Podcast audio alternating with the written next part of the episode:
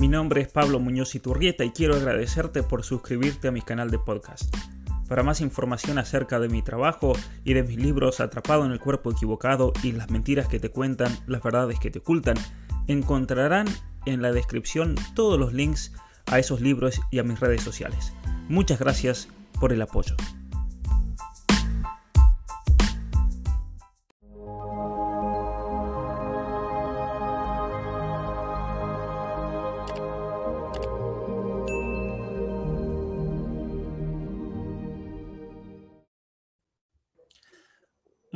Tardes a todos los que se están conectando. Gracias enormes por, por venir a acompañarnos. Aquí estoy con un gran amigo, con Cristian Rodrigo Iturralde. ¿Cómo estás, Cristian? Tanto tiempo.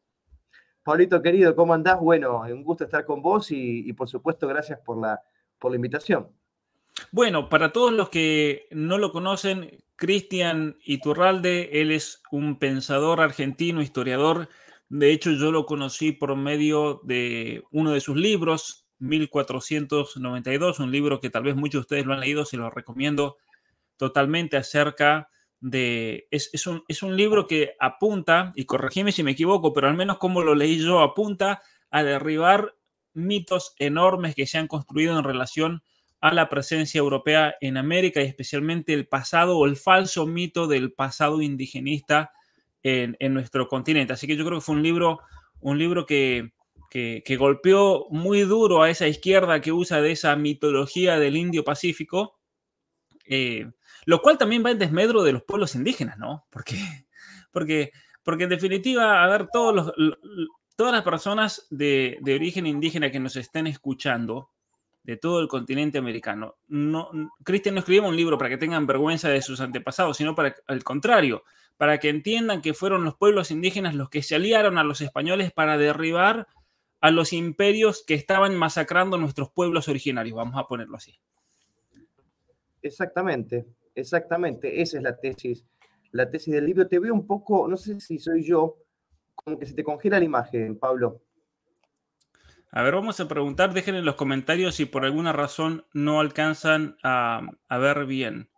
Yo aquí me funciona bien, pero vamos a ver, puede ser, puede ser un problema desde mi, desde mi lado. capaz que yo, ¿eh? pero eh, te escucho bien el audio, pero tu imagen queda congelada. Ah, bueno, puede ser eso. Bueno, al menos mientras me escuchen, no importa. Sí, sí, está bien. Bueno, la razón por la cual quería invitar a Cristian, sí, ahí dicen que se ve congelado. La razón por la cual quería invitar a Cristian hoy es para que hablemos de este libro, El inicio de la nueva izquierda y la escuela de Frankfurt. La escuela de Frankfurt como, como muchos, muchos saben, se, se la ubica los orígenes de lo que fue el, lo que se llama tal vez el marxismo cultural. Algunos dicen que, que no, sé, no hay que llamarlo así propiamente dicho, pero ciertamente que la escuela de Frankfurt ha tenido una influencia gigantesca en el mundo contemporáneo, en la transformación del pensamiento marxista y especialmente eh, en el traer, eh, el pasar de lo que se llamaba la lucha de clases en el marxismo clásico a otros temas más relacionados a lo que estamos viviendo hoy en día, como las cuestiones de género, las cuestiones de la opresión de clases sexuales, todo lo que, lo que vemos por medio del feminismo, también una gran influencia sobre el mismo posmodernismo, como hemos visto a lo largo del curso. Pero, Cristian, para darte la palabra, eh, ¿cuál fue la razón por la cual decidiste escribir este libro sobre la escuela de Frankfurt? Un libro que, por otra parte, a mí me parece que es importantísimo y necesario en la lengua española porque no había prácticamente nada que trate de manera sistemática, de manera resumida y que nos dé un buen pantallazo de lo que significa la escuela de Frankfurt en el pensamiento del siglo XX. Pero ¿cuál, cuál fue la razón que te llevó a escribir este libro? Mira, eh, Pablo, sí, en, primer término diría que, como, como, bien dijiste recién, había un vacío, vacío, historiográfico bastante importante, especialmente en lengua vernácula, ¿no? digamos en, en español, con respecto a este asunto que creo que es de capital importancia. En inglés tal vez había algunos otros trabajos, eh, pero más que nada trabajos demasiado especializados sobre cuestiones muy específicas que me parece que, yo creí que había que dar una introducción general sobre esta cuestión. Porque por favor, sí. ¿Cómo? Por favor, sí, sí, por favor, adelante. Ah, y bueno, porque creo en principio que esto no es solo historia o historiar, limitarme a historiar lo que es, digamos, las, las desavenencias que ha tenido en su génesis la izquierda, las mutaciones, etcétera, sino porque creo que esto nos puede dar, digamos, el conocimiento de esta, la primer gran usina del pensamiento del marxismo en Occidente, nada menos, podía darnos pistas, de algún modo, para poder, eh, poder contestar, ¿verdad?, de un modo efectivo todos estos embates del posmodernismo y lo que estamos sufriendo hoy. Es que historiando a Frankfurt, viendo cómo, cómo operaron estos marxistas revisionistas, cómo, digamos, eh, cómo actuaron frente al fracaso. Después, bueno, después tal vez nos podemos meter en qué era el fracaso en aquel momento. Eh, cómo actuaron frente al fracaso creo que nos puede dar las respuestas para nosotros poder, bueno, eh, utilizar parte de esta estrategia para poder, bueno, en este sentido, defender la, la causa que nosotros defendemos, que es la causa de la restauración de la civilización occidental cristiana. Bueno, una pregunta con respecto a lo que acabas de decir. Hablabas de una usina de pensamiento y la primer usina de pensamiento. ¿A qué te refieres con eso específicamente? Mira, que era un instituto que estaba muy bien organizado, muy bien financiado, eh, de carácter multidisciplinar. Quiero decir que eh, había grandes figuras, eh, digamos, provenientes de la izquierda, pensadores de distintas disciplinas que se juntaron se propusieron a actuar de un modo mancomunado para poder ir eh, estudiando en detenimiento cada una de las esferas de la identidad occidental, ¿verdad? Desde las distintas esferas del arte, como podía ser, no sé, la pintura, la escultura, la música, etcétera, para ir penetrando, para que el marxismo y el inmanentismo vayan penetrando en, la esfera artística, cultural. Y bueno, eh, en este sentido fue digamos, sí, la primera gran usina de, pensamiento, porque existía en aquel momento una mucho más restringida a cuestiones meramente económicas, como era el Instituto Max Engels de Moscú. Entonces, por eso digo que fue la primera gran usina de pensamiento, ¿no? formalmente constituida por, por personajes realmente eh, de, un, de, cierta trayectoria, eh, trayectoria académica, intelectual, y bueno, y que se propusieron conjuntamente desde distintos eh, lugares, desde distintas facetas, poder ir, por hablar llanamente, destruyendo toda la cultura occidental.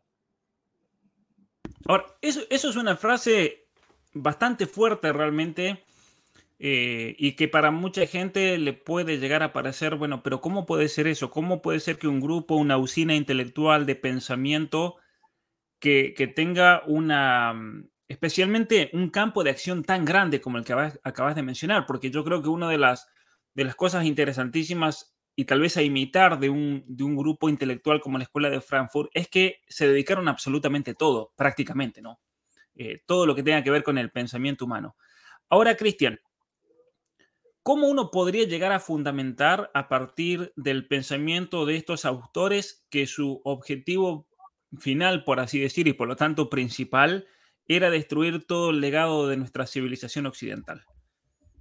Bueno, primero porque la propia, digamos, filosofía que ellos utilizan, que marcan, que llaman la teoría crítica, ellos ahí abiertamente lo que eh, quieren significar o señalan con respecto a su teoría crítica, que es oponerse, digamos, sistemáticamente y a priori a todo cuanto sea tenido como eh, tradicional, ¿no? O sea, es el ataque sistemático a toda filosofía tradicional, a toda moral tradicional, a toda normativa, digamos, perteneciente o heredada del cristianismo en este sentido. Es decir, que ellos lo admiten, algunos más que otros, de un modo eh, eh, público, ¿verdad?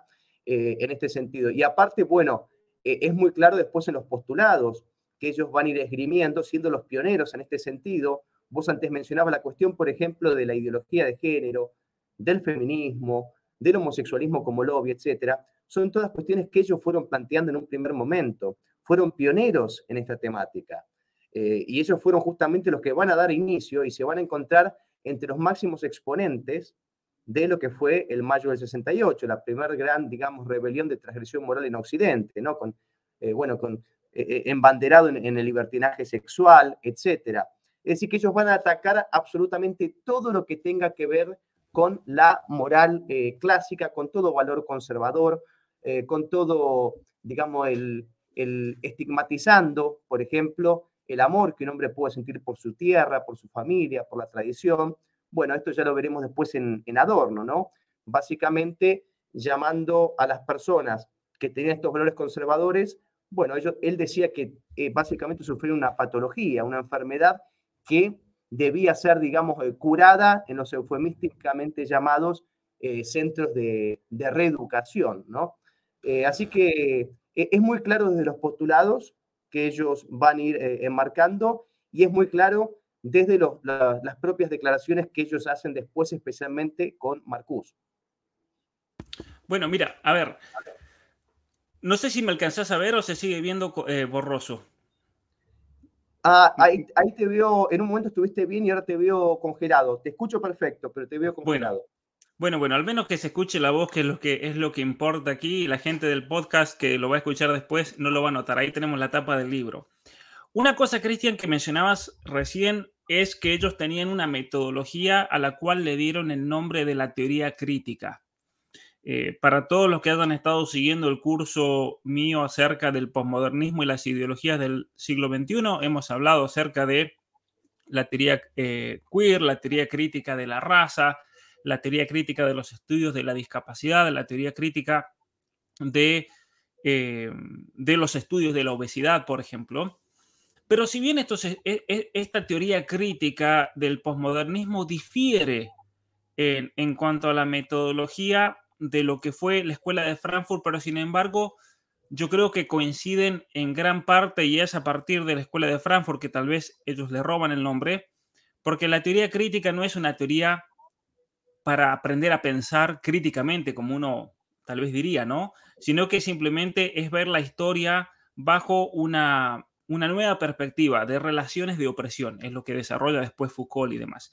Pero ¿cómo definirías yo creo que esto es importantísimo, importantísimo, Cristian, porque muchas personas llevan a sus hijos a la escuela, a la universidad, a la universidad, y, esto me ha pasado mucho, padres que me dicen, oh, no, pero a mi hijo le enseñan teoría crítica, entonces contentísimos, porque claro, van a, van a, van a poder pensar críticamente. Yo les digo, no, señores, la teoría crítica que mencionan en los programas de estudio es una cosa totalmente distinta. ¿Cómo le explicarías a un padre que, por ejemplo, vive en los Estados Unidos o envía a su hijo a los Estados Unidos y resulta que todo es teoría crítica en la universidad hoy en día? ¿Cómo le explicarías a un padre qué es lo que significa eso? Está muy bueno, Pablo, lo, que dijiste, porque ciertamente, como, como vos, eh, bueno, acabas de mencionar, che, no sé si te fuiste. Bueno, me parece que se le habrá desconectado a Pablo, pero bueno. Estoy, presente. Pregunta. Ahí está, Pablo. Sí, estoy, estoy, solamente que lo saco ah, porque está congelado. E, evidentemente, digamos, de crítico tiene muy poco. Los izquierdistas son muy buenos, ¿no? Muchas veces para esgrimir ciertas banderas, pero luego son especialistas en ignorarlas porque no es, la, teoría, la teoría crítica está muy lejos de fomentar un pensamiento crítico, ¿verdad? Eh, en el primer momento, ustedes fíjense, por ejemplo, con un buen ejemplo, me parece que este ejemplo es, es muy bueno para, para, eh, para confirmar lo que, lo que venía diciendo antes. Ustedes fíjense, por ejemplo, Marcuse en su libro Tolerancia Represiva del año 65, él llama abiertamente, abiertamente, y lo dice eh, de un modo textual, él dice que solo hay que respetar las opiniones de izquierda y que hay que censurar todas las opiniones que provengan de grupos conservadores o de grupos que eh, no estén cercanos a la izquierda. Entonces, fíjense que esto es contrario, esto que dice Marcus es justamente contrario a, digamos, fomentar un juicio crítico. Eh, ¿Por qué? Porque él dice, ¿cuál es la argumentación que él da para decir que solo hay que tener en cuenta las opiniones de izquierda? Porque él dice que las, eh, personas que tienen, digamos, otro pensamiento son personas que están alienadas de algún modo al sistema capitalista, que están sometidas sin saberlo, en este sentido, que son personas, eh, digamos, acríticas, eh, asiagas, de modo que no se puede tomar en consideración esa opinión porque es una persona que, como he dicho, está básicamente sometida. Por supuesto que esto no tiene modo de, eh, probarlo, pero fíjense que eh, justamente em, esto es muy alejado de un pensamiento crítico si directamente a priori ya eh, se rechaza cualquier idea que no tenga que ver con los postulados que Marcuse, la Escuela de Frankfurt, em, sostiene. Fíjense ustedes incluso qué pensamiento crítico puede tener alguien si te dicen que la ciencia y la razón no tienen ningún tipo de valor. Ustedes fíjense que en dialéctica y la ilustración ellos hacen un ataque muy grande a lo que es el pensamiento iluminista, iluminista eh, únicamente en la parte que dice que el hombre, digamos, eh, se va a liberar completamente a través de la razón y de la ciencia. Bueno, esta nueva izquierda, de algún modo, como Pablo sabe muy bien, el posmodernismo y la escuela de Frankfurt, ya eh, ellos niegan la existencia de una realidad y dice que, en definitiva, la realidad y la verdad puede construirse a través de un discurso. De modo que de crítico esto no tiene eh, absolutamente, absolutamente nada, pues como he dicho antes, el propio Karl Popper incluso dice que la teoría crítica es una teoría vacía de pensamiento, ¿verdad? Que no se propone absolutamente nada y que lo único que, que, ellos terminan haciendo con esta teoría crítica es, digamos, rechazar a priori todo lo que provenga del occidente cristiano. No sé, Pablo, si me extendí un poco o estás por ahí.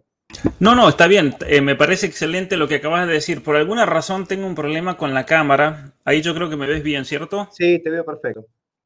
Bueno, al menos la otra cámara no está conectando por alguna razón, así que les pido, les pido disculpas por eso.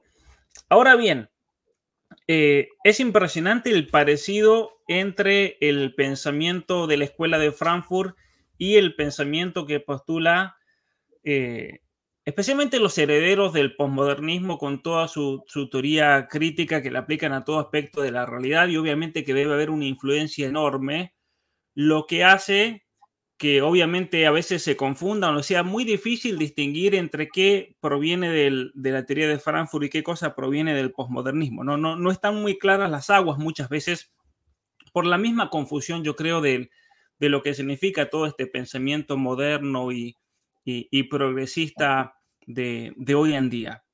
Ahora bien, había una pregunta que a mí me parece que es muy interesante, eh, que hizo alguien por acá, la hicieron dos veces, dos personas distintas, y la, pregunta es la siguiente, ¿quiénes estaban detrás de los miembros de la Escuela de Frankfurt? Porque como sabemos, esta gente eh, tuvo un apoyo económico importantísimo, tuvo un apoyo político importantísimo, y si, y si nos podrías dar un pantallazo al respecto de eso, lo cual no es solamente historia, porque también aquí hay todo un, hay un trasfondo geopolítico, vamos a ponerlo así, ¿no?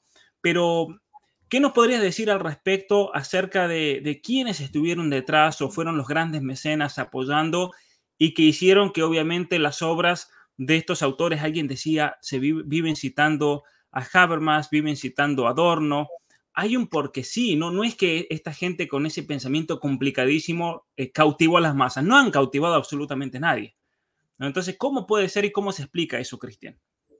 No, indudablemente, pero la pregunta realmente es excelente, porque al principio estos autores, por lo menos diría antes de su época de, exilio, digamos, en su época de Alemania, antes de la llegada del nacionalsocialismo al poder, eran escritos con una, digamos, una circulación bastante limitada, Ahora bien, todo esto cambia cuando ellos recalan en los Estados Unidos. Yendo concretamente, me parece que este ejemplo es paradigmático, quiénes son los que financian principalmente y los que hacen, digamos, autores que antes tenían, digamos, eh, unas ventas bastante modestas, a ser prácticamente bestsellers y difundidos por todo el orbe occidental, especialmente en, las universidades norteamericanas. Bueno, la Fundación Rockefeller. Ustedes fíjense que eh, en el libro, dos libros de Marcuse, El hombre unidimensional y en Eros y civilización, probablemente dos de los libros eh, más conocidos de Marcuse, más decisivos e influyentes de Marcuse, aparece en el, en el prólogo eh, o en la nota de autor, aparece un agradecimiento expreso de Marcuse a la Fundación Rockefeller. también, por ejemplo, Max Horkheimer, que él fue de, algún modo, él es el que toma eh, él toma la presidencia de la Escuela de Frankfurt en el año 30 y le va dando este giro epistemológico, digamos, eh, este enfoque cultural a la, revolución. Bueno, Horkheimer, cuando él vuelve de los Estados Unidos a Alemania, él también es financiado por la Fundación Rockefeller y, bueno, eh, vuelve con las tareas del instituto, ¿verdad? Incluso hubo, fíjate vos, esto lo menciona en el libro, y esto lo menciona un tipo que se llama Thomas Whitland, creo que el libro es eh, The Frankfurt School in Exile, en el exilio, bueno, que incluso hubo muchos contactos eh, y tentativas por hacer una especie de, convenio entre la UNESCO, la naciente entonces naciente es un UNESCO, con la escuela de Frankfurt. Así que tuvo apoyos muy importantes y si tuvo un apoyo, diría que, que hasta equivalente en importancia al de la Fundación Rockefeller, por más que a muchos les pueda parecer paradójico, es del propio gobierno de los Estados Unidos. Ustedes recuerden que Marcuse y varios otros que yo menciono en el libro fueron contratados por el gobierno de los Estados Unidos, por la antecesora de la CIA, eh, para cumplir funciones, ¿verdad? Eh, en el marco de la Guerra Fría, en el marco de esta guerra geopolítica que tenían los Estados Unidos con la Unión Soviética, pero lamentablemente esta jugada eh, estuvo realmente muy corto de miras los Estados Unidos porque no se dio cuenta que mientras luchaba geopolíticamente contra la Unión Soviética, estaba albergando en su propio país a, digamos, al, al núcleo de personas que iban a envenenar completamente la sociedad norteamericana y hacerla implosionar, ¿verdad? Esto es una, una de las grandes paradojas eh, de, los, de los Estados Unidos. Y fíjense ustedes que incluso los Estados Unidos eh, llegó a considerar, y esto está en un archivo desclasificado recientemente de la CIA, a Foucault como una persona, digamos, que era, eh, en este sentido, que era funcional a los intereses de los Estados Unidos. O sea, funcional solo en tanto y en cuanto él tiene alguna crítica a la Rusia soviética. Pero nosotros sabemos bien que había una división muy grande entre los marxistas. No son todo lo mismo. Tenés los marxistas, digamos los comunistas de obediencia moscovita, y tenés luego marxistas que estaban en desacuerdo con esa obediencia ciega y ese verticalismo que exigía el gobierno de Moscú, ¿verdad? Entonces, bueno, eh, esto lamentablemente fue, fue un gran error de los Estados de los Estados Unidos. Y ya para fines de los años 60, la izquierda tenía básicamente todas las escuelas de sociología tomadas de los Estados Unidos. Espérame un segundo que vuelvo, ahí está. Ahora bien, eh, una de las cosas que yo em, descubrí mientras estaba preparando mi último libro, Las mentiras que te cuentan, las verdades que te ocultan, es el hecho de que cuando comienza la reconstrucción de Europa, especialmente la reconstrucción alemana. Recordemos que habían destruido completamente Europa, las fuerzas aliadas. Alemania, incluso después de la rendición del ejército alemán, había sido asolada, habían bombardeado ciudades completas, lo cual ha sido un, genocidio todavía que, que, ha quedado obviamente sin resolver lo que, lo que pasó en, en Alemania. Pero es interesante que cuando llegó el momento de hacer toda esa nueva reconstrucción europea, todo lo que fue la Unión Europea, los vuelven a traer a gran parte de estos pensadores de la Escuela de Frankfurt que estaban en, en, los Estados Unidos. Y es interesante que cuando se trataba de, de hacer todos los lineamientos políticos, las grandes decisiones, estrategias, ellos se consideraban a sí mismos como las personas que tenían la última palabra en cuestiones sociales, ¿no? O sea, la influencia que han tenido ellos en, el armado de Europa ha sido tremendo realmente. Sí, especialmente en lo que son las socialdemocracias, eh, las socialdemocracias europeas de, digamos que culturalmente son izquierdistas. Esto diría yo que viene especialmente a partir del término de la Segunda Guerra Mundial.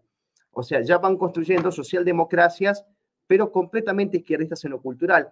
Esto de algún modo ya lo habían planteado la Sociedad Fabiana, si ustedes se acuerdan, esto fue un, grupo de socialistas británicos de fines del siglo XIX que ya planteaban que eh, la mejor estrategia para lograr la revolución marxista comunista era a través de las democracias y era, digamos, en una estrategia gradual, sutil, digamos, eh, hecha de un modo eh, paulatino, contrariamente al marxismo-leninismo que quería el poder por las armas y de un modo inmediato, ¿verdad? Entonces, bueno, de algún modo ellos retoman estas ideas de la sociedad fabiana de estos británicos del final del siglo XIX, y bueno, y ya van armando, van tejiendo todas estas socialdemocracias europeas eh, desde, aquel, desde aquel momento. Y es lo que estamos viendo, es lo que estamos viendo hoy. Y por supuesto se han, se han constituido en referentes de pensamiento. fíjate que incluso eh, la ONU y la UNESCO han invitado en numerosas oportunidades a, Marcuse a participar. Y bueno, son muchísimos, incluso Mario Rapaport tiene un libro muy bueno sobre em, este Félix Weil, que es un, empresario germano argentino que fue el primero en financiar la escuela de Frankfurt, y, y él dice claramente que la ONU, los lineamientos de la ONU, ya por los años 70, estaban influenciados grandemente por varios de estos postulados o de este pensamiento de los hombres de Frankfurt. Ya que lo, mencionaste, Félix Weil, ahí, ¿podrías eh, hacer una, explicación? Porque mucha gente tal vez no lo sabe esto, pero ¿podrías darnos eh, y contarnos brevemente cuál es la conexión argentina con la escuela de Frankfurt? De hecho, hay una conexión muy profunda ahí, detrás de todo esto. Sí, completamente, sí, sí, totalmente, Pablo. Mira, Weil, él es un, es un hijo de alemanes, el, padre era un multimillonario, digamos, él tenía una de las compañías cerealeras multinacionales más importantes del mundo, que había hecho mucho dinero especialmente en la Primera Guerra Mundial. Y bueno, se había instalado en la Argentina, ahí nace Felix Weil, es decir, que él nace de padres alemanes, eh, está en la Argentina y después vuelve a Alemania siendo más grande. Y él era un socialista, ¿no? Él incluso dictó era profesor, creo que de la Universidad de Buenos Aires en la Facultad de Sociología, aquí en Argentina.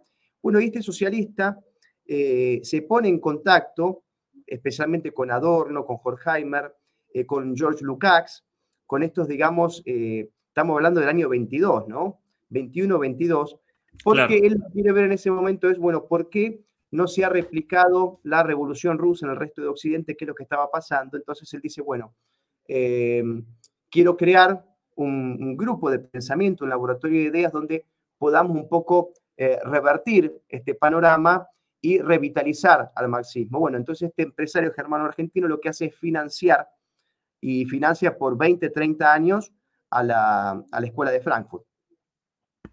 Y, o sea que con dinero que salía de la Argentina es que se da comienzo a todo este proyecto ideológico, a esta usina del pensamiento, Luego lo retoma, lo retoma eh, Rockefeller con su fundación que los mantienen a ellos hasta el final de sus vidas. Ahí ellos los acomodan en distintas universidades en los Estados Unidos y a partir de ahí han tenido una influencia gigantesca. Pero es interesante, la, razón por la cual te preguntaba esto es porque ellos han vivido siempre del capitalismo, han vivido siempre del capital, pero han sido unos acérrimos críticos de todo el orden económico mundial, siendo que ellos vivían desde arriba. Toda su vida, ¿no?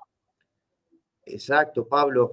Vos fijate que sin excepción, yo tengo un capítulo dedicado a eso, sin excepción, todos los intelectuales de Frankfurt venían no de familias con dinero, sino de familias multimillonarias. Algunos de sus padres tenían títulos nobiliarios, eh, eran eh, dueños de bancos, eh, dueños de textiles, es decir, que eran estaban dentro de las familias más eh, adineradas de toda Europa. Y este Félix Weil se había hecho millonario, y, su familia se habían hecho millonarios, justamente gracias al capitalismo, gracias al libre mercado, etc. Lo mismo los padres de los intelectuales, habían podido prosperar gracias a las leyes del mercado, del capitalismo, etc. Entonces siempre hay una contradicción permanente, porque ellos, por un lado, dicen que reniegan de lo de los padres, pero sin embargo utilizan sus recursos y la posición de privilegio que le otorgaba digamos, ese estatus, ¿verdad? Así que, bueno, e, e, esto lo vamos, es una constante entre los hombres de Frankfurt y entre los hombres de izquierda eh, en general, porque en este sentido no tuvieron reparos en ir a trabajar a los Estados Unidos, en cobrar de los del gobierno de los Estados Unidos, de las propias universidades de los Estados Unidos. Es decir, nunca se les cruzó por la cabeza instalar una sede de la Escuela de Frankfurt. Hubo una en París, otra en Londres, otra en Ginebra, además de Alemania y los Estados Unidos, pero nunca se les ocurrió hacerla en una región sovietizada, ¿verdad?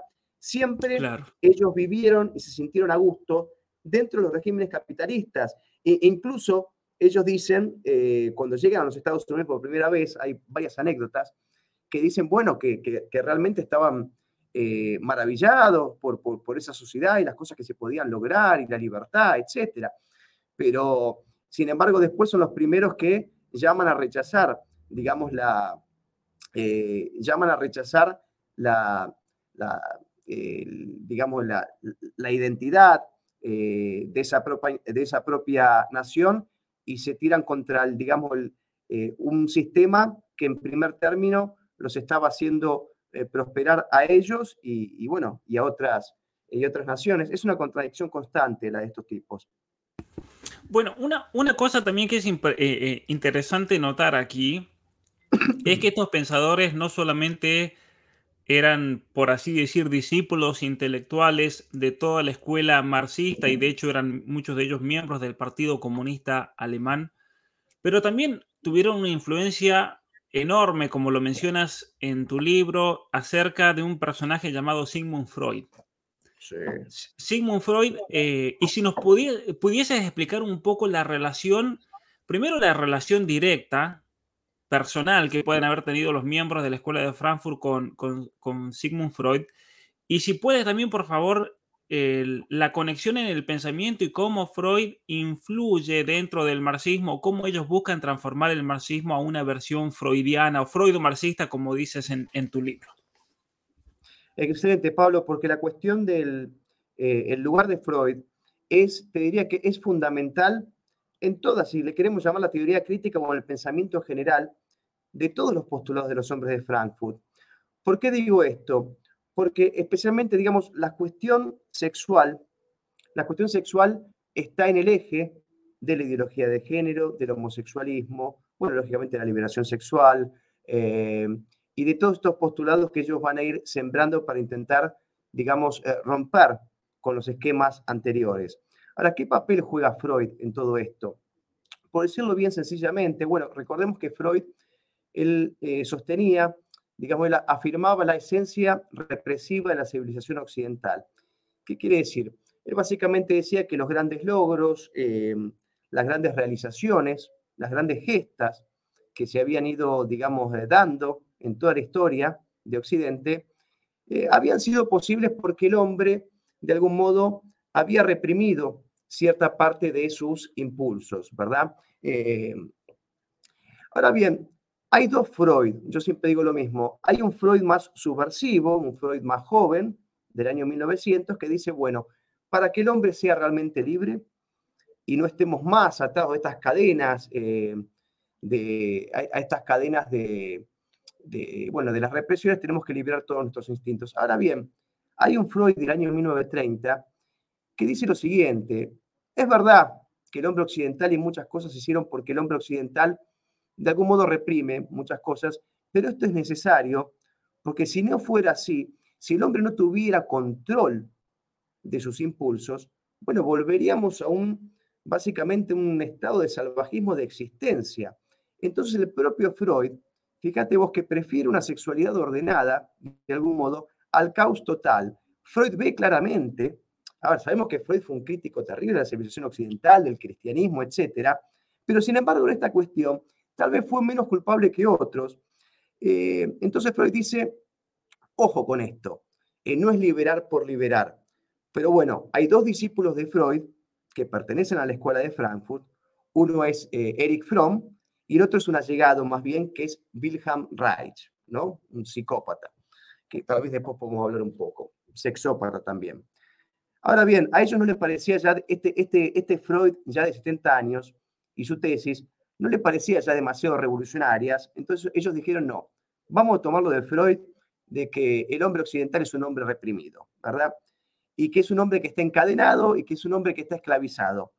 Ahora, lo que nosotros, lo que nosotros tenemos que decir es que una vez que el hombre libera absolutamente todo y no le importe nada, que el hombre, digamos, no, no pretenda controlar ningún tipo de pulsión o de impulso, ahí realmente la sociedad va a ser feliz, vamos a estar todos contentos y vamos a llegar a esa utópica sociedad no represiva de la que hablaba Marcus. Bueno, ese es el camino que siguen los hombres de Frankfurt. Tergiversan, manipulan el pensamiento de, Freud, se quedan con el Freud inicial, y bueno, básicamente la tesis es esa, es la tesis de Eros y civilización. Básicamente estamos todos reprimidos, todos reprimidos, entonces para liberarnos tenemos que hacer todo lo contrario a lo que nos decían los oscurantistas, cristianos, etcétera, y, bueno, explicar todo, digamos, eh, a partir de la sexualidad, ¿verdad? Así que bueno, esta es la, gran importancia que tiene Freud.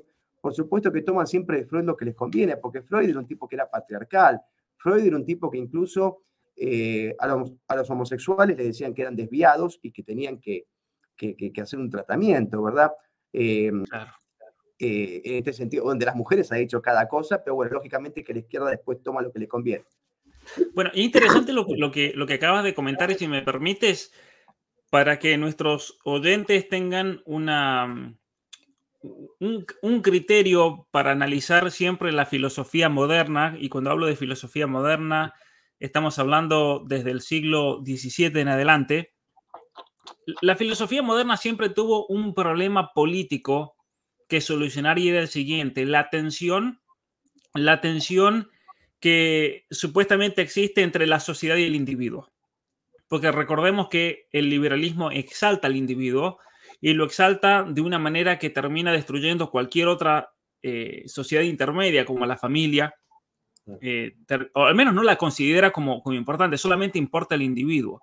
Y ahí surge un problema, porque si el individuo lo es todo, la sociedad de alguna manera puede afectar el desarrollo personal de ese individuo. Entonces, crea una especie de tensión y es de ahí cuando Rousseau, por ejemplo, intenta resolver esa, esa, esa tensión entre el individuo y la sociedad diciendo que tenemos que volver al hombre natural, pero a diferencia de, de Freud, para Rousseau el hombre natural era un hombre que, que, vivía en el esplendor de su naturaleza humana, por eso todo es construcción social, la idea feminista, la idea posmoderna de todo es construcción social, de hecho tiene sus orígenes en, en Rousseau.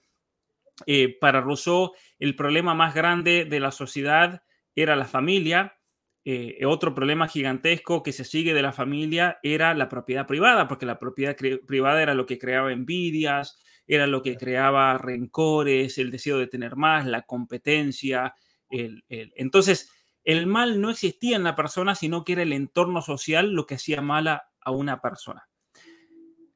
Lo interesante de, de Freud es que él plantea que es gracias a la represión, y aquí podríamos hacer una crítica, yo creo, y estarías de acuerdo con, eso, Cristian. Eh, nosotros, eh, para mí, plantea erróneamente Freud que una cultura, una civilización es el resultado de prohibiciones. Sí es el resultado, tal vez, como lo mencionabas, la palabra que usaste, que es el control personal. ¿No? Hay que controlar personal, controlarse personalmente, porque si uno no se controla personalmente va a terminar siendo un borracho, un drogadicto, un glotón y nunca va a alcanzar nada en la vida, va a ser un perezoso. Obviamente que la civilización o la cultura es el resultado no solamente del control personal, porque no basta con controlarse, sino el hecho de ser virtuoso, de adquirir hábitos buenos. Eso es lo interesante y, y, a mí me parece que es el gran vacío teórico en Freud. Para él, simplemente la cultura, la civilización es el resultado de prohibiciones, es el resultado de represiones y eh, cómo es que una cultura se origina a partir de una represión. Porque esas fuerzas interiores, esos instintos, son redirigidos del sexo, del placer, son redirigidos al arte, a la cultura, a la política, a la educación, y eso nos ha logrado llegar al punto donde estamos. Entonces, lo que se plantea Marcuse, como decías recién, es cómo vamos a llegar eh, o cómo podríamos lograr un nivel de civilización pero sin represión. Y ahí es donde entra el, todo el tema de la sexualidad, ¿no? Claro. Claro. No, eh, muy cierto lo que decís. Es verdad que represión tiene muy mala prensa, pero eh, bueno, tanto vos como yo sabemos que, que la represión puede ser algo muy necesario, ¿verdad? Y algo, algo muy bueno, ¿no? Reprimir el crimen, por ejemplo. Pero estoy de acuerdo con, sí, es verdad, Pablo, que no hay nada de malo. Eh, eh, no solo no hay nada de malo, sino que es necesario que uno sea capaz de controlarse, ¿verdad? Eh, porque si no, esto sería, digamos, sería la selva. Sería la selva, básicamente. Ahora, el, problema con, el problema con Freud es que él habla de reprimir y esa represión deja otros problemas o es la causa de las neurosis y todos los problemas psicológicos de la persona. Cuando eso de hecho no es así, porque, porque la persona que se controla está bien, hay personas que se pueden llegar a reprimir y eso tenga consecuencias en su psiquis, pero, pero e, el ideal de persona humana y cuando una persona vive bien, no es una persona que se va a reprimir, sino que es una persona que libremente sabe elegir un modo de vida que es mucho mejor para él y tiene sus razones y obviamente que eso al principio exige mucho control personal, pero una vez que la persona se hace un hábito, no es que totalmente todo el tiempo se tiene que estar reprimiendo, porque llega un momento en que, en que, en que ya el dominio personal de, de una persona no, no, no, no, necesita esa persona de una represión constante, ¿no? De castigo, por así decirlo. Eh, Qué bueno que decís, Pablo, ¿eh? Totalmente de acuerdo. Esa persona elige libremente la virtud. Totalmente de acuerdo. bueno, y una vez, que, y una vez que, es virtuoso, por ejemplo, una persona que le guste eh, tocar un instrumento, a una persona que le gusta escribir, a una persona que le gusta leer, no necesita de la represión de los padres para ir a hacerlo. El niño que tiene ese hábito de lectura va y, por su propia cuenta se sienta a estudiar, se sienta a leer. Eh, ¿Cuántas veces eh, una madre tiene el hábito de ser madre? No necesita de una represión, de un negarse y un estar insultando todo el tiempo porque tengo que atender al niño y cambiarle los pañales. No, la madre lo hace por amor. Yo creo que es una experiencia de la vida práctica, ¿no? No, y aparte, no hay nada de malo en el esfuerzo, ¿sabes? Si me permitís, Pablo, en dos segundos, hay un ejemplo muy bueno que dan incluso en dialéctica de la ilustración. Em, ellos ponen el caso de, eh, el caso de Homero en la Ilíada, ¿no? Eh, es el capitán de un barco, bueno, él tiene que llegar a destino. Pero para llegar a destino, para llegar a destino previamente tiene que pasar por una isla que se llama la Isla de las Sirenas, y, estos cantos supuestamente a él lo enloquecen, ¿verdad? Tiene probablemente connotaciones sexuales, cuestión que lo distraen a él. Entonces, para él es un peligro, para llegar a destino, tener que pasar por esta isla. Entonces, como sabe que tiene que pasar por esa isla, siendo el capitán del barco, les ordena a todos los tripulantes que lo aten. Una vez que estén llegando a esa isla, que lo aten con 500 nudos. Bueno, cuando está llegando a la isla, él está atado, ¿verdad? y escucha los gritos de las sirenas y él empieza a enloquecerse, quiere ir nadando a esa isla, pero tenía tantas ataduras encima, estaba tan maniatado que no lo pudo hacer. Cuestión que el viaje sigue entonces, y ya pasó la isla, y él pudo llegar a destino. ¿Por qué es bueno el ejemplo? A mí me parece excelente este ejemplo. Porque sin esfuerzo no puede lograrse nada.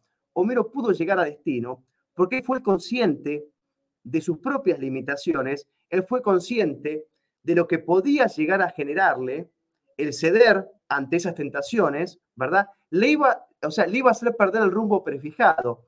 Y la sociedad occidental, en gran parte, eh, se manejó de ese modo. Hubo que hacer esfuerzos y no tiene nada de malo en hacer un esfuerzo si uno es consciente de esas limitaciones. No digo esto para la gente eh, que muchas veces ven, no sé, escuchan la palabra represión o control de los impulsos, pero es necesario que lo hagamos. Eh, para cuidar a nuestros hijos, a nuestra familia. Pero bueno, se me ocurrió, perdón Pablo, justo se me ocurrió. Me, parece sensacional y, no necesariamente eh, podríamos llamar llamarla represión o que vaya a tener consecuencias nefastas en la vida de una persona porque es parte del crecimiento personal. Fíjate que en, la misma psicología, dentro de los dos a los cuatro años, es la época más violenta del ser humano, siempre.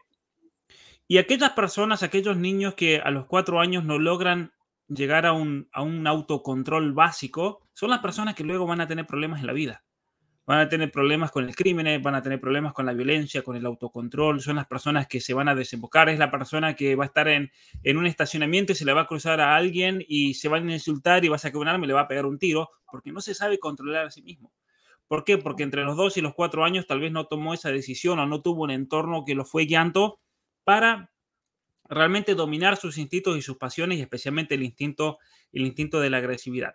Eh, antes de seguir, gracias enormes a todos los que nos están apoyando, gracias a Gabriel Mateo Martínez, recién que ayudó, a todos los que han ayudado antes, Santiago Giraldo, un saludo enorme. De paso anunciamos, vamos a estar dando un curso sobre hispanidad. Eh, a mí me parece que es importantísimo eh, y lo voy a enganchar con esto que mencionabas al principio. La escuela de Frankfurt tuvo como objetivo destruir la civilización occidental. Y la civilización occidental tiene, eh, al menos así se lo considera dentro de, la historia de la filosofía, tiene dos pilares, vamos a llamarlo. Es, una civilización que está fundada en dos pilares. Uno es el pilar y toda la tradición anglosajona, y el otro pilar es la tradición hispana de España. Ahora bien, ahora bien, la escuela de Frankfurt se ha dedicado a destruir los dos pilares de nuestra civilización. O al menos son los pilares más representativos. Obviamente que está el mundo italiano, está el mundo francés, uno no los quiere dejar de lado, están los húngaros, que no se vayan a enojar los polacos, ¿no? Pero la escuela de Frankfurt, por medio de su teoría crítica, ha, tenido una, visión perversa de la historia. Luego eso lo ha continuado el posmodernismo con todas sus, sus ideologías del poscolonialismo, la teoría crítica de la raza y todo lo que hemos estado viendo a lo largo del curso. Pero ciertamente que por parte de, la izquierda cultural ha habido un esfuerzo gigantesco por destruir lo, eh, toda nuestra, nuestra cultura hispana. Y una de las maneras como lo han destruido, y eso hablábamos, Cristian, la última vez cuando estuvimos acerca de por qué rompen estatuas. ¿Te acuerdas que hicimos una, un vivo sobre eso? ¿Por qué rompen estatuas para destruir nuestra historia? ¿Y por qué quieren destruir nuestra historia? Porque es más fácil controlarlos, controlarlos, controlarnos culturalmente. Así es más fácil tenernos subyugados. Es mucho más fácil si nosotros tenemos odio con respecto a, nuestros antepasados. Pero, ¿y qué si todo lo que nos han dicho de nuestros, nuestros antepasados es mentira? ¿Qué pasa si comenzamos a estudiar, a profundizar y resulta que los que nos enseñaron en la escuela, lo que nos enseñaron en la universidad, eh, yo hacía memoria esta mañana eh, acerca de los mitos que yo aprendí en la escuela primaria. Por ejemplo, el mito de que los españoles tenían miedo de ir hacia el Pacífico porque la tierra era plana y se iban a hundir, iban a llegar a un lago que había monstruos. Eso es un mito enorme. Ellos nunca creyeron eso, sabían que la tierra era esférica el mito de que porque tenían miedo solamente subieron presos a los barcos. Es otro mito, es otra mentira. Y cuando llegaron al continente americano empezaron a matar a todos los indígenas. Otro mito gigantesco. O si no se convertían al catolicismo, le cortaban la cabeza, los quemaban. Otro mito gigantesco. Y así podíamos, mira, por eso yo creo la importancia y por eso quería, ya que nos, saludaba aquí Santiago, eh, invitar a todos los que quieran participar de un curso que eh, tal vez el título no les sirva de nada, Tal vez el certificado lo quieran solamente para tener en la pared, no importa eso. Pero ciertamente que a mí me, parece importantísimo formarse eh, personalmente en estos temas para especialmente tener un mejor fundamento al momento de enfrentarse a la realidad que nos rodea. ¿no? Y especialmente, Pablito, especialmente si entendemos que el marxismo tiene estrategias para cada continente, para cada cultura, para cada región y la estrategia del marxismo, justamente para atacar eh, nuestra identidad en América, es a través de estas leyendas negras. Es decir, que nosotros en América tenemos el deber de conocer qué fue la hispanidad y cuál es, cuál fue la, historia, ¿no? Cuál es nuestra historia, porque si se nos primero si ignoramos nuestra historia, después no, no tenemos parámetros de comparación, ¿verdad? Y tomamos acríticamente los que nos dicen en el presente. Entonces, digamos, la importancia que tiene, esto lo sabe muy bien Pablo, la importancia que tiene el estudio de la historia es capital para absolutamente todo, porque ahí tenemos la experiencia y la sabiduría de, eh, bueno, de, muchísimos años, ¿no? Así es. Así es, eh, acá comentaban, eh, a los mexicanos nos dieron espejitos y robaron nuestros tesoros, por ejemplo.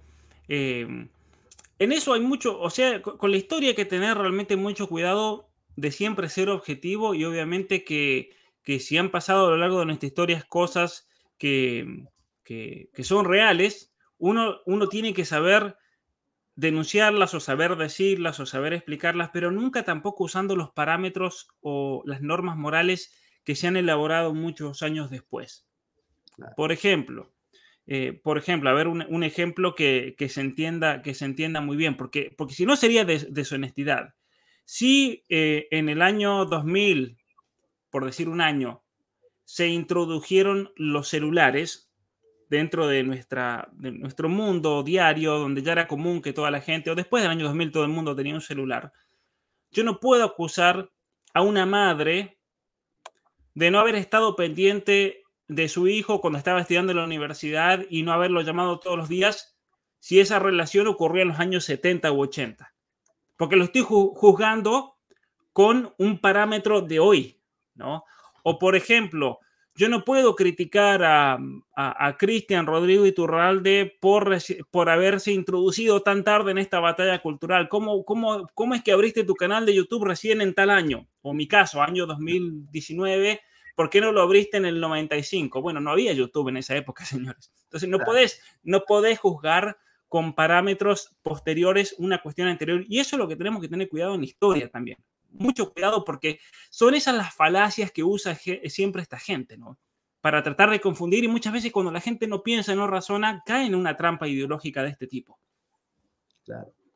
Sí, sí, indudablemente. La cuestión que, la gente capaz tiene bastante presente de las intervenciones, ¿no? Pues bueno, que, que tal país invadió o intervino. A ver, en el siglo XV, siglo XIV, siglo XVI, estaba todo el orbe básicamente estaban explorando, estaban, digamos, interviniendo en distintas regiones. Hoy, año 2021, me parece que nadie estaría de acuerdo de que, no sé, que una nación invada eh, otra, otra región, ¿verdad?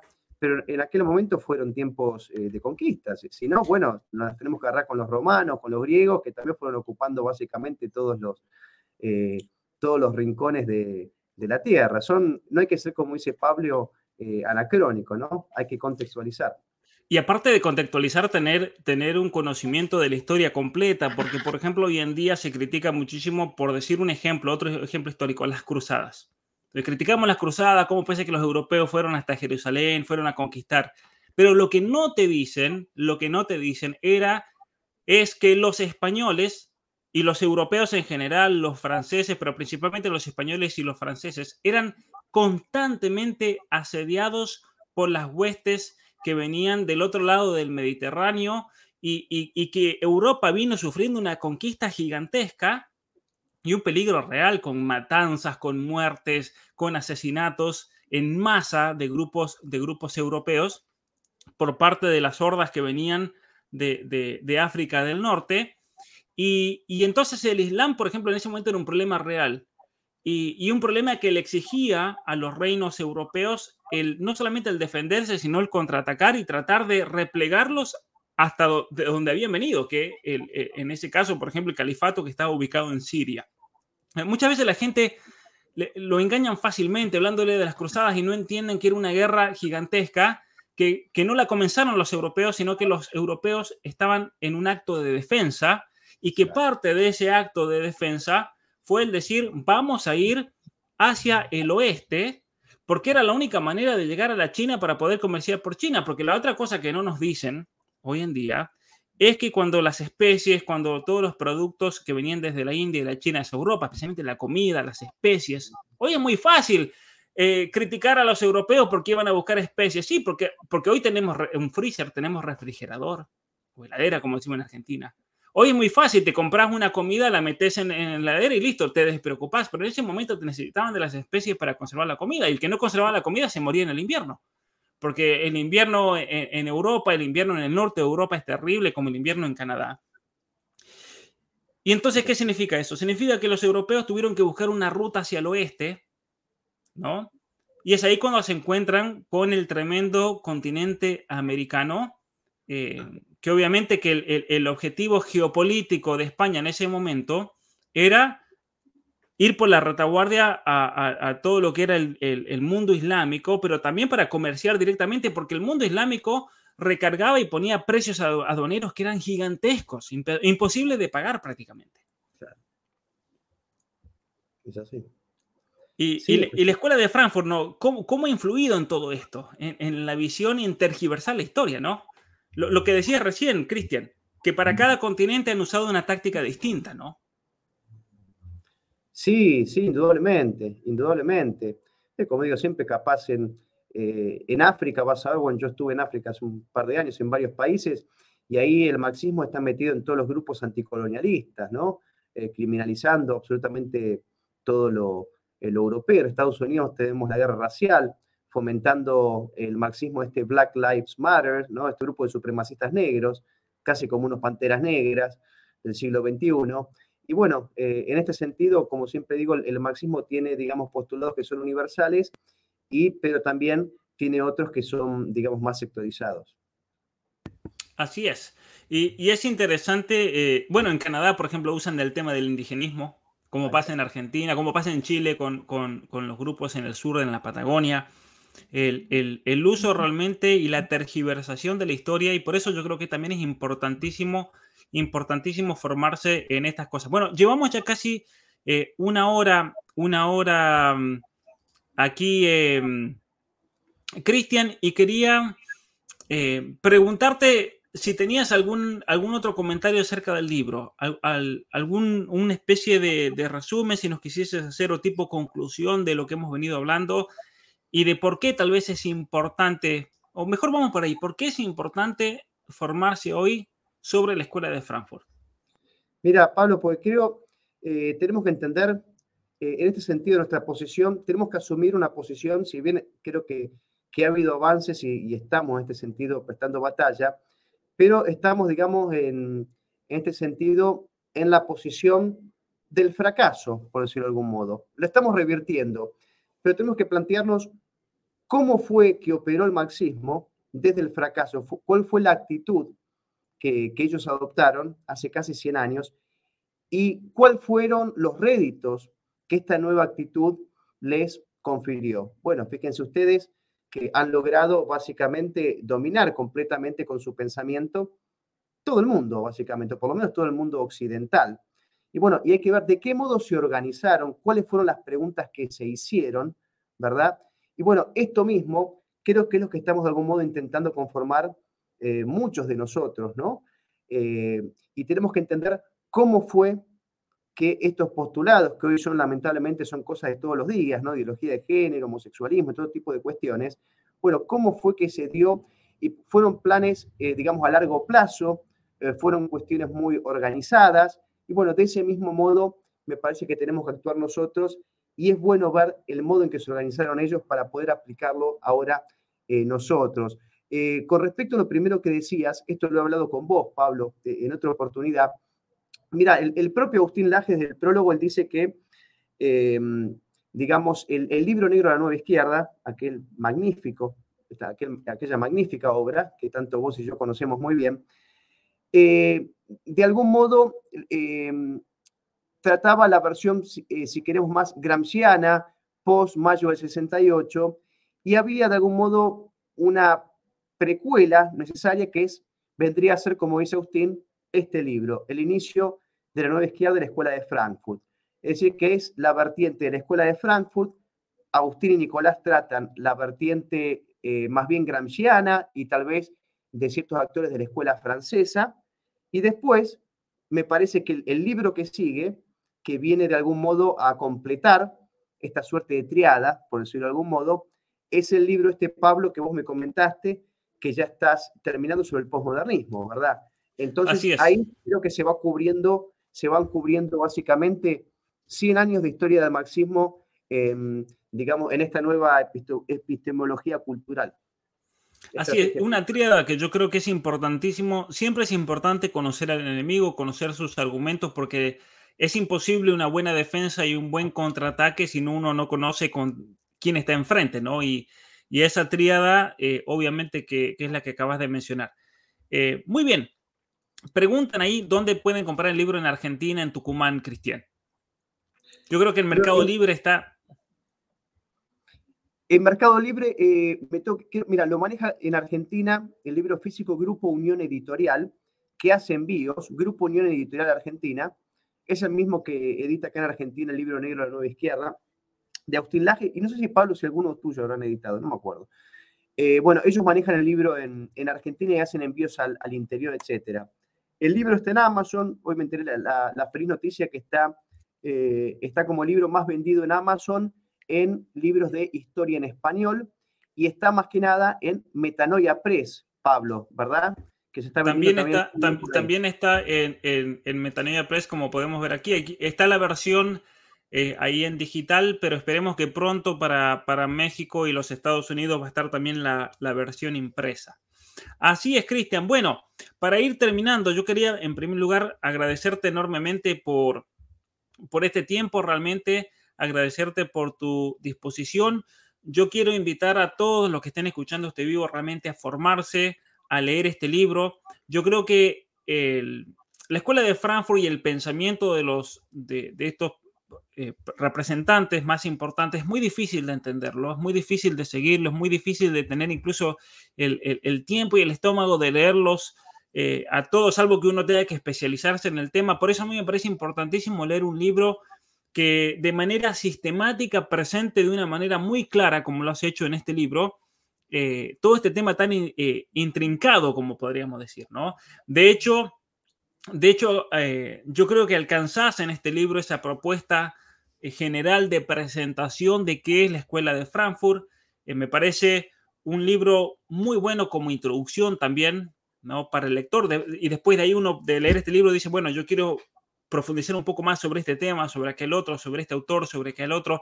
Me parece un libro importantísimo para alguien, por ejemplo, que vaya a la universidad y tenga que enfrentarse a toda esta vorágine ideológica para alguien que vaya a la universidad, esto me parece que es, es, prácticamente una obligación moral leer un libro así, por el propio bien, ¿no?